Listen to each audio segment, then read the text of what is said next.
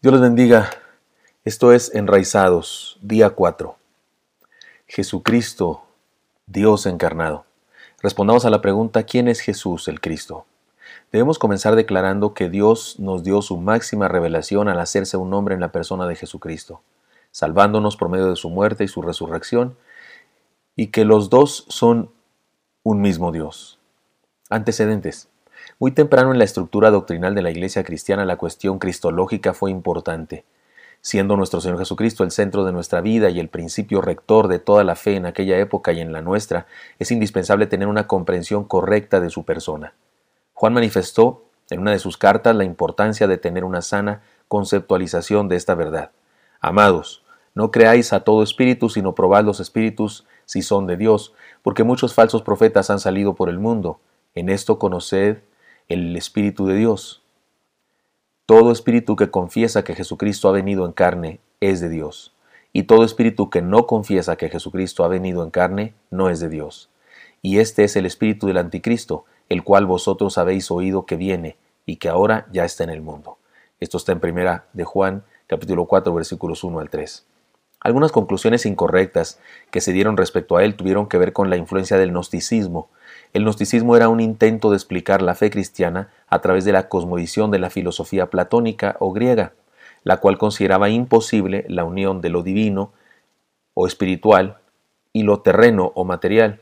De esta perversión salieron por lo menos dos ideas equivocadas. Estaban los que creían que Cristo era solo Dios, no era hombre, por lo que no dejaba huellas en la arena, dice un evangelio apócrifo que ellos escribieron, no sufría necesidad ni dolores y solo tenía apariencia humana. Por otro lado estaban los que creían que era solo hombre y no era Dios, sino que algo de Dios le había sido dado en el momento del bautismo y le había sido quitado en el momento de la crucifixión. Estas ideas fueron rápida y contundentemente refutadas por los escritores bíblicos, como vemos en los siguientes pasajes. La realidad de su divinidad y su encarnación. Eso es lo que veremos en estos pasajes que ahora quiero mostrarles. En el principio era el verbo y el verbo era con Dios y el verbo era Dios. Y aquel verbo fue hecho carne y habitó entre nosotros, y vimos su gloria, gloria como del unigénito del Padre, lleno de gracia y de verdad. Juan 1.1 y 1.14. Esta frase, y aquel verbo fue hecho carne, es, digamos, el golpe más fuerte del cristianismo contra el gnosticismo. El, logos, el Dios eterno, el, Espíritu perfecto, se hizo hombre, se encarnó. Esto, esto no, era, no era concebible en la mentalidad platónica, la mentalidad griega, pero Juan lo dijo de esa manera. Esta es una de las ideas más revolucionarias que la fe cristiana ha dado a la humanidad. Dios decidió encarnarse. Esto es especialmente desafiante para la cultura de aquellos días, en donde se creía que lo divino y lo humano o material no podían juntarse jamás. Una declaración de fe en la iglesia primitiva. Les leo. Es primera de Timoteo 3:16. E indiscutiblemente grande es el misterio de la piedad Dios fue manifestado en carne, justificado en espíritu, visto de los ángeles, predicado a los gentiles, creído en el mundo, recibido arriba en gloria. Este es uno de los primeros credos de la Iglesia apostólica. Y como podemos ver, comienza con la declaración tajante de la encarnación de Dios y además, en cierta forma, resume nuestra doctrina sobre Jesús. Así que cuando tratamos de conocer mejor la doctrina sobre Jesús, estamos en realidad estudiando o intentando conocer mejor a Dios, porque no hay tres dioses, sino solo uno, y en efecto los atributos de Dios son los mismos de nuestro Señor Jesucristo, porque son el mismo ser, son un solo Dios, no hay tres dioses, recuerde eso. Por todo ello podemos hacer las siguientes declaraciones de fe. El Señor Jesucristo es Dios mismo. En el principio era el verbo y el verbo era con Dios y el verbo era Dios. Juan 1.1. Dios se hizo hombre en la persona de Jesucristo por medio de su nacimiento a través de una virgen. Por tanto, el Señor mismo os dará señal, he aquí que la Virgen concebirá y dará a luz un hijo, y llamará su nombre Emanuel. Esto está en Isaías 7:14. Y ahora concebirás en tu vientre y darás a luz un hijo, y llamarás su nombre Jesús. Este será grande y será llamado Hijo del Altísimo, y el Señor Dios le dará el trono de David su padre, y reinará sobre la casa de Jacob para siempre, y su reino no tendrá fin. Entonces María dijo al ángel, ¿cómo será esto? Pues no conozco varón. Respondiendo el ángel le dijo, el Espíritu Santo vendrá sobre ti, y el poder del Altísimo te cubrirá con su sombra, por lo cual también el santo ser que nacerá será llamado Hijo de Dios. Lucas 1, 31 al 35. Porque lo que es imposible para la ley, por cuanto era débil por la carne, Dios enviando a su Hijo en semejanza de carne de pecado y a causa del pecado, condenó al pecado en la carne. Romanos 8, 3. Además, la Escritura dice que nuestro Señor Jesucristo se hizo hombre, 100% hombre, limitado en todos los sentidos a nuestra semejanza. Aunque también era Dios, 100% Dios, sin embargo, vivió limitado por su propia voluntad a la naturaleza humana con el fin de redimirnos. Dice la palabra en Filipenses 2, 6 al 7, el cual siendo en forma de Dios, no estimó el ser igual a Dios como cosa que aferrarse, sino que se despojó a sí mismo tomando forma de siervo, hecho semejante a los hombres también dice la palabra, porque lo que era imposible para la ley, por cuanto era débil por la carne, Dios enviando a su Hijo en semejanza de carne de pecado, y a causa del pecado condenó al pecado en la carne. Romanos 8.3. Ya lo habíamos leído, pero una vez más. Insisto, nuestro Señor Jesucristo se hizo hombre eh, de verdad, no se disfrazó de hombre, se hizo hombre de verdad. Nuestro Señor Jesucristo además estuvo limitado a su naturaleza humana y tuvo experiencias semejantes a las nuestras, dice la palabra en Mateo 26, 37. Y tomando a Pedro y a los dos hijos de Zebedeo comenzó a entristecerse y angustiarse en gran manera, Mateo 26, 37. Y Lucas 2, 40 dice, y el niño crecía y se fortalecía y se llenaba de sabiduría y la gracia de Dios era sobre él.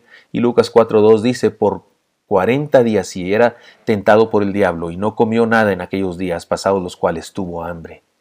Y en Lucas 8:23 dice, pero mientras navegaban, él se durmió y se, desencadenó una tempestad de viento y el en el lago y se anegaban y peligraban.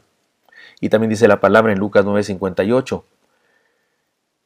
Y le dijo Jesús, las zorras tienen guaridas y las aves de los cielos nidos, mas el Hijo del Hombre no tiene donde recostar su cabeza. Y Lucas 24:34 dice, mirad mis manos y mis pies, que yo mismo soy. Palpad y ved, porque un espíritu no tiene carne ni huesos, como veis que yo tengo. Y también Juan 4:6 dice, y estaba ahí el pozo de Jacob, entonces Jesús, cansado del camino, se sentó así junto al pozo, era como la hora sexta.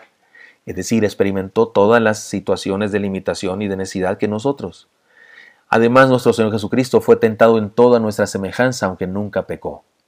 Pues en cuanto él mismo padeció siendo tentado, es poderoso para socorrer a los que son tentados. Hebreos 2.18 porque no tenemos un sumo sacerdote que no pueda compadecerse de nuestras debilidades, sino uno que fue tentado en todo, según nuestra semejanza, pero sin pecado. Eso está en Hebreos 4:15. Además, debemos de decir que nuestro Señor Jesucristo ya existía desde siempre, puesto que es Dios mismo, su manifestación a los hombres fue su encarnación y no su origen. Es decir, Él no nació ni se originó cuando en Belén le dio a luz María, no, Él existía desde antes, desde antes de María desde antes de los abuelos y tatarabuelos de María. Jesús le dijo, de cierto, de cierto os digo, antes que Abraham fuese, yo soy. Juan 8:58. Ahora pues, Padre, glorifica, glorifícame tú al lado tuyo con aquella gloria que, tuviste, que tú tuve contigo antes que el mundo fuese. Juan 17:5. Padre, que Perdón, Padre, aquellos que me has dado, quiero que donde yo estoy también ellos estén conmigo para que vean mi gloria que me has dado porque me has amado desde antes de la fundación del mundo. Juan 17:24 y Él es antes de todas las cosas, y todas las cosas en Él subsisten sin, padre, sin madre, sin genealogía, que ni tiene principio de días ni fin de vida, sino hecho semejante al Hijo de Dios, permanece sacerdote para siempre. Colosenses 1.17. Sin padre, sin madre, sin genealogía, que tiene principio de días, sin fin de vidas, sino hecho semejante al Hijo del Hombre, permanece, permanece sacerdote para siempre. Hebreos 7.3. Yo soy el alfa y la omega, el principio y el fin, el primero y el último. Apocalipsis 22:13. Además debemos decir que nuestro Señor Jesucristo cumplió cabalmente las demandas de la ley de Dios, lo cual le dio capacidad para morir por nosotros y atribuirnos los beneficios de su sacrificio. Porque mire, si alguien hubiera venido a la tierra y, y comete pecados y luego quiere morir por nosotros, no puede, porque tendría que morir por su propio pecado el que moriría por nosotros tendría que ser alguien que cumplió la ley al pie de la letra y que nunca pecó, y ese fue Jesús. Su sacrificio fue auténtico sufrimiento. Él, ocupado, ocupando perdón, nuestro lugar, padeció por nuestros pecados hasta cumplir completamente las demandas del juicio divino. Y como Moisés levantó la serpiente en el desierto, así es necesario que el Hijo del Hombre sea levantado. Juan 3:14. Cuando Jesús hubo tomado el vinagre, dijo, consumado es, y habiendo inclinado la cabeza, entregó el Espíritu. Juan 19:30. De un bautismo tengo que ser bautizado, y cómo me angustio hasta que se cumpla. Lucas 12:50. Y este texto hace referencia a su pasión, a su muerte en la cruz, que fue un bautismo en el dolor, en la soledad incluso, y ese bautismo le dio la posibilidad de salvarnos. Además hay que decir que la resurrección de nuestro Señor Jesucristo es un evento histórico real. Le dijo Jesús, yo soy la resurrección y la vida, el que cree en mí aunque esté muerto vivirá. Juan 11:25. Que fue declarado Hijo de Dios con poder según el Espíritu de santidad por la resurrección de entre los muertos. Romanos 1:4. Bendito el Dios y Padre de nuestro Señor Jesucristo, que según su grande misericordia nos hizo renacer para una nueva esperanza viva por la resurrección de Jesucristo de los muertos. Primera de Pedro 1.3. El bautismo que corresponde a esto ahora nos salva, no quitando las inmundicias de la carne, sino como la aspiración de una buena conciencia hacia Dios, por la resurrección de Jesucristo. Y primera de Pedro 3.21. Y con gran poder los apóstoles daban testimonio de la resurrección del Señor Jesús, y abundante gracia era sobre todos ellos. Hechos 4.33. También tenemos que decir que nuestro Señor Jesucristo es el único mediador entre Dios y los hombres. Solo en Él hay salvación y Él es el único camino al Padre. No hay otro camino al Padre. Porque, no, porque hay un solo Dios y un solo mediador entre Dios y los hombres, Jesucristo hombre, 1 Timoteo 2.5. Y esta es la vida eterna, que te conozcan a ti, el único Dios verdadero, y a Jesucristo a quien has enviado. Juan 17.3. Pero estas se han escrito para que creáis que Jesús es el Cristo, el Hijo de Dios, y para que creyendo tengáis vida en su nombre. Juan 20.31. Jesús le dijo, yo soy el camino y la verdad y la vida, nadie viene al Padre si no es por mí. Juan 14, 6. Son suficientes textos para seguir diciendo que solo en Él hay salvación. Además, nuestro Señor Jesucristo es el único objeto correcto de nuestra fe. Es decir, que Él es el único con quien debemos en quien debemos depositar nuestra confianza. Puestos los ojos en Jesús, el autor y consumador de la fe, el cual por el gozo puesto delante de él sufrió la cruz, menospreciando el oprobio, y se sentó a la diestra del trono de Dios. Hebreos 12, 2. Además, debemos decir que creer en nuestro Señor Jesucristo, es decir, depositar nuestra vida en Él, nos hace nacer de nuevo y por lo tanto nos asegura la salvación y la vida eterna, librándonos del pecado y la condenación. Mas a todos los que le recibieron, a los que creen en su nombre, les dio potestad de ser hechos hijos de Dios. Juan 1.12. Le dijo Jesús, yo soy la resurrección y la vida, el que cree en mí aunque esté muerto vivirá, y todo aquel que vive y cree en mí no morirá eternamente. ¿Crees esto? Esto está en Juan 11, 25, 26. No se turbe vuestro corazón, creéis en Dios, creed también en mí. En la casa de mi Padre muchas moradas hay. Si así no fuera, yo os lo hubiera dicho. Voy pues a preparar lugar para vosotros. Y si me fuere, y os prepararé lugar, vendré otra vez, y os tomaré a mí mismo, para que donde yo estoy, vosotros también estéis. Juan 14, 1 al 3. Además debemos decir que nuestro Señor Jesucristo es el perfecto ejemplo de moral y de vida controlada por el Espíritu Santo que los cristianos debemos seguir. Dice la Escritura, hasta que todos lleguemos a la unidad de la fe y del conocimiento del Hijo de Dios, a un varón perfecto, a la medida de la estatura de la plenitud de Cristo. Efesios 4:13.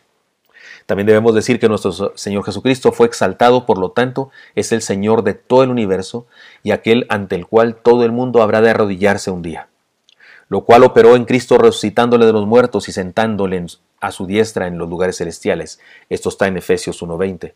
Y en Filipenses 2.9 dice, por lo cual Dios también le exaltó hasta lo sumo y le dio un nombre que es sobre todo nombre. Además dice Apocalipsis 5.12 que decían a gran voz, el Cordero que fue inmolado es digno de tomar el poder, la riqueza, la sabiduría, la fortaleza, la honra, la gloria y la alabanza. También debemos decir que el domingo, perdón, que el dominio universal de Jesucristo nuestro Señor es una verdad y una realidad. Porque un niño nos es nacido, hijo nos es dado, y el principado sobre su hombro, y se llamará su nombre admirable, consejero, Dios fuerte, Padre eterno, príncipe de paz. Lo dilatado de su imperio y la paz no tendrán límite sobre el trono de David y sobre su reino, disponiéndolo y confirmándolo en juicio y en justicia desde ahora y para siempre. El celo de Jehová de los ejércitos hará esto. Isaías 9, 6 al 7 es esto. Además, Mateo 8:27 dice, y los hombres se maravillaban diciendo, ¿qué hombre es este que aun el viento y el mar le obedecen? Y Efesios 1:22 dice, y sometió todas las cosas bajo sus pies y lo dio por cabeza sobre todas las cosas a la iglesia. Y está hablando de Cristo, por supuesto.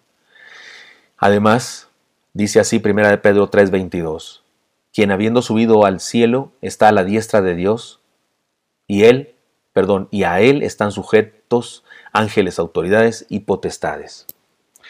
Y también debemos decir que nuestro Señor Jesucristo vendrá otra vez. No sabemos cuándo ni exactamente cómo, pero sabemos que vendrá no a morir esta vez, sino a juzgar y a consumar la salvación.